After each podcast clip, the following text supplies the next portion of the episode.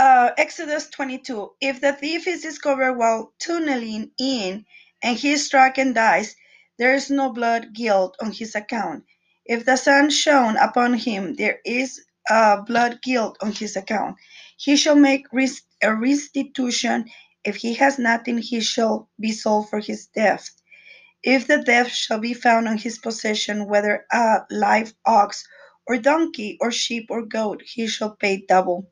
If a man permits livestock to devo- devour a field or vineyard, whether he sets loose his livestock, or he grazes it in another's field, from the best of, of his field and the best of his vineyard shall he pay.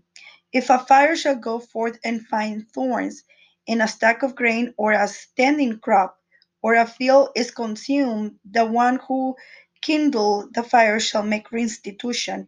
If a man shall give money or vessels to his fellow to safeguard, and it is in, in stolen from the house of the man, if the thief is found, he shall pay double. If the thief is not found, then he he then the householder shall approach the court that he had not laid his hand upon his fellow's property. For every item of liability, whether an ox or a donkey, a sheep, or a garment, regarding any lost item about which he says, This is it, to the court shall come both their claims. Whomever the court finds guilty shall pay double to his fellow. If a man shall give his fellow a donkey or an ox or a sheep or any animal to safeguard to safeguard it, and it died or was broken or was looted without an eyewitness, an oath of Hashem shall be between them both that he did not lay his hand upon the property of his fellow, the owner shall accept it, and he shall not pay. If it shall be stolen from him, he shall pay to its owner. If it shall be torn to dead, he shall produce a witness for, for a torn animal he does not pay.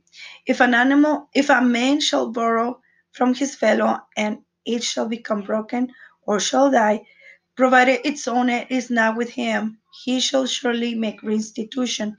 If its owner is with him, he shall not make restitution. If he was a renter, if he came in return for his rental, if a man shall seduce a virgin who was not betrothed and lie with her, he shall provide her with a marriage contract as his wife. If her father refuses to give her to him, he shall weigh out silver according to the marriage contract of the virgins. You shall not permit a sorceress to live. Anyone who lies with an animal shall surely be put to death. One who brings offerings to the gods shall be destroyed only to Hashem alone. You shall not taunt or oppress a stranger, for you were strangers in the land of Egypt. You shall not cause pain to any widow or orphan. If you dare to cause him pain, for he shall cry out to me, I shall surely hear his outcry. My wrath shall blaze, and I shall kill you by the sword and your wives will be widows and your children orphans. When you lend money to my people, to the poor person who is with you, do not act towards him as a creditor. Do not lay interest upon him.